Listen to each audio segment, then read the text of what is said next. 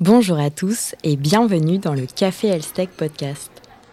Le Café Elstech Podcast, c'est la première émission dédiée à la Elstech en France, propulsée par Tech2Med.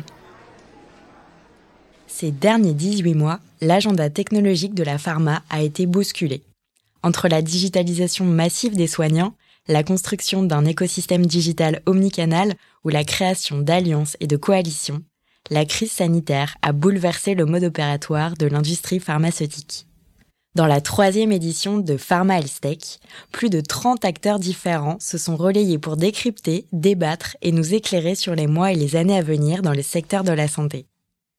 Dans cette édition spéciale du Café Health Podcast, nous vous proposons de revenir sur les moments clés de cette journée organisée par Tech2Med et Pharmaceutique.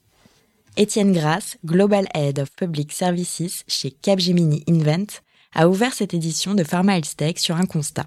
Celui que la crise sanitaire a créé un momentum important pour repenser les modes opératoires de la recherche clinique.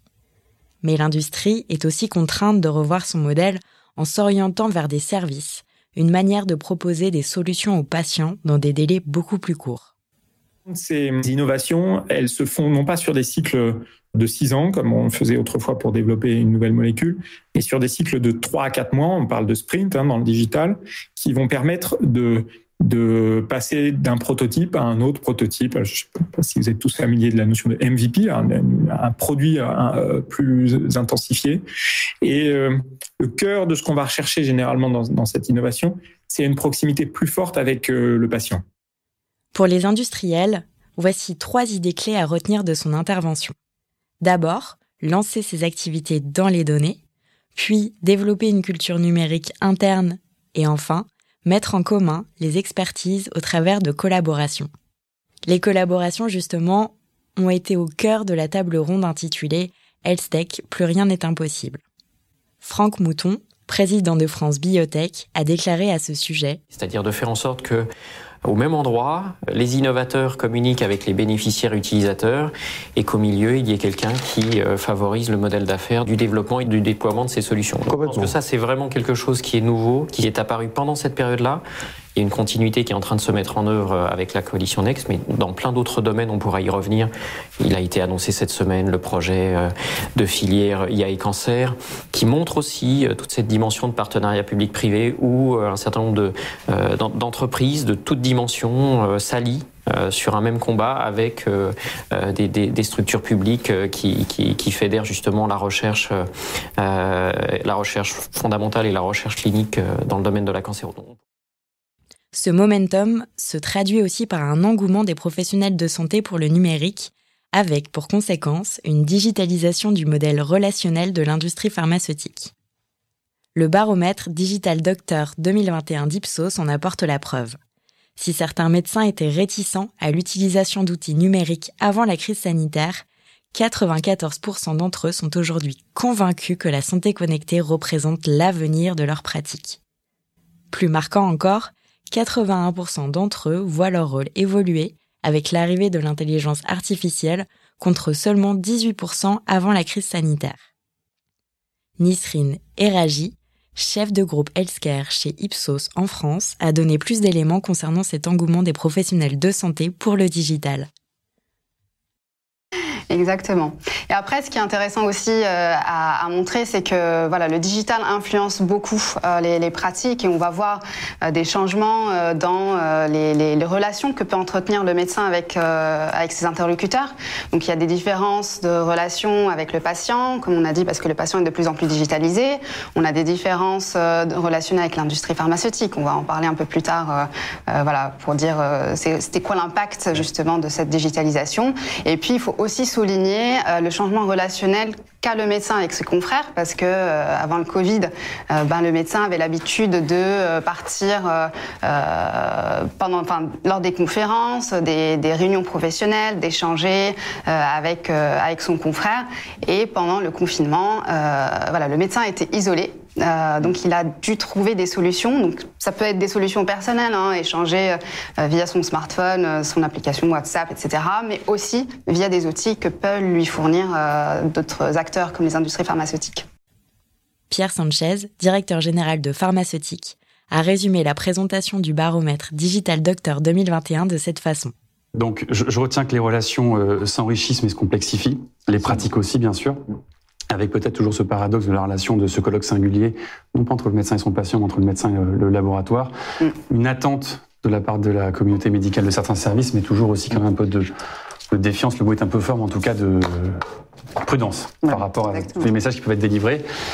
Les barrières technologiques et culturelles semblent tomber petit à petit.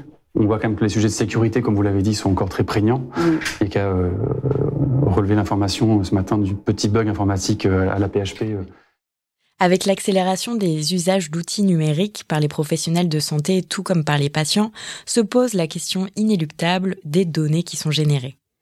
C'était d'ailleurs le sujet de la table ronde consacrée aux données de vie réelle, qui marque pour la pharma une véritable révolution de l'accès au marché. Pour Romain Finas, VP Real World Evidence chez Alira Health, le constat est le suivant. Mais euh, on s'aperçoit aujourd'hui que euh, la, technologie nous permet de consolider énormément d'informations, d'avoir énormément d'informations disponibles.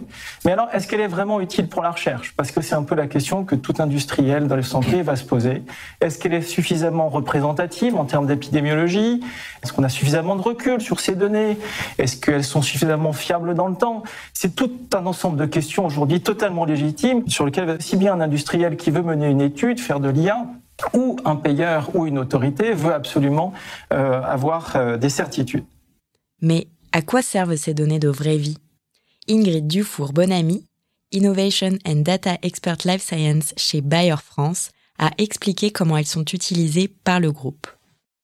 Alors bah, nous, chez Bayer, la donnée de vraie vie, elle va nous permettre de répondre à plusieurs enjeux, à la fois des enjeux autour de l'accompagnement de notre pipeline et des molécules, mais aussi sur des enjeux autour de projets d'innovation. Alors sur le pipeline et sur les molécules, donc on a des utilisations de données de vraie vie pour accompagner la recherche et développement, mais aussi euh, et de nombreux enjeux autour du market access, donc pour accompagner le lancement des nouvelles molécules, pour euh, réévaluer les dossiers tous les cinq ans sur les molécules qui ont déjà des AMM et puis aussi sur toute la partie safety et euh, pharmacovigilance. Donc ça, c'est sur le versant plutôt médicaments. Sur le versant innovation aussi, nous, en tant qu'industriels, en fait, nous accompagnons euh, les patients et les professionnels de santé dans le parcours de soins et dans la prise en charge thérapeutique.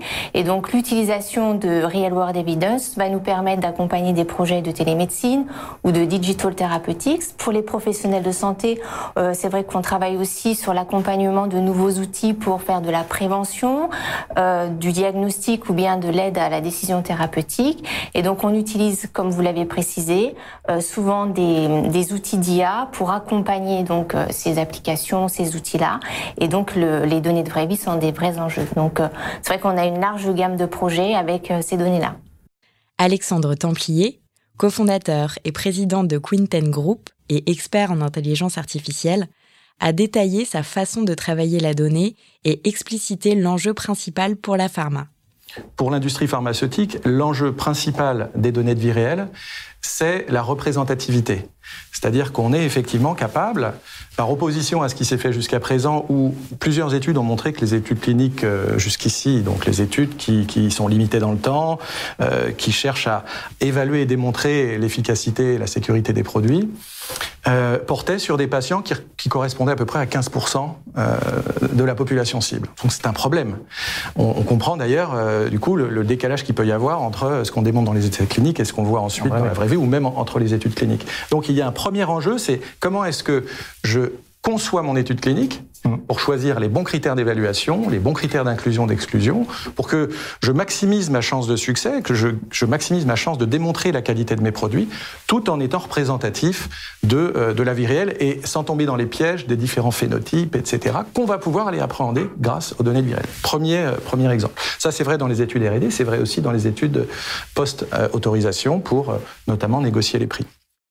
L'un des principaux enjeux de l'exploitation des données de vie réelle est aussi de créer un cadre de confiance pour les patients qui prennent une place de plus en plus importante dans l'écosystème de la santé. La capacité à nouer cette relation basée sur la transparence et l'information sera un facteur clé de succès pour les projets comme l'espace numérique de santé ou le DMP.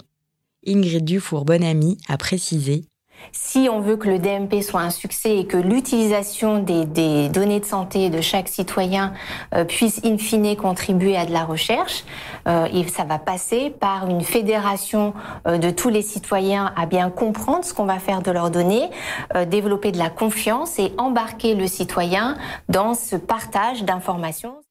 Dernière idée clé de cette table ronde, les données de santé sont un sujet qui dépasse les frontières françaises avec une prise de position forte au niveau européen. Un enjeu d'autant plus important pour la France qui s'apprête à prendre la présidence de l'Union européenne en 2022. Caroline Henry, avocate spécialisée en data santé au sein du cabinet Phase 4 Avocats, a détaillé ce point.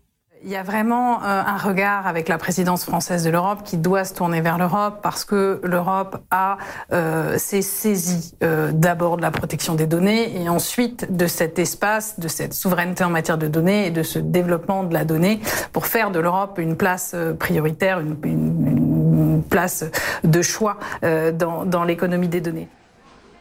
Cette édition spéciale du Café Health Podcast est maintenant terminée sachez que vous pouvez revoir tous les échanges de Pharma Health sur la chaîne YouTube de Tech2Med.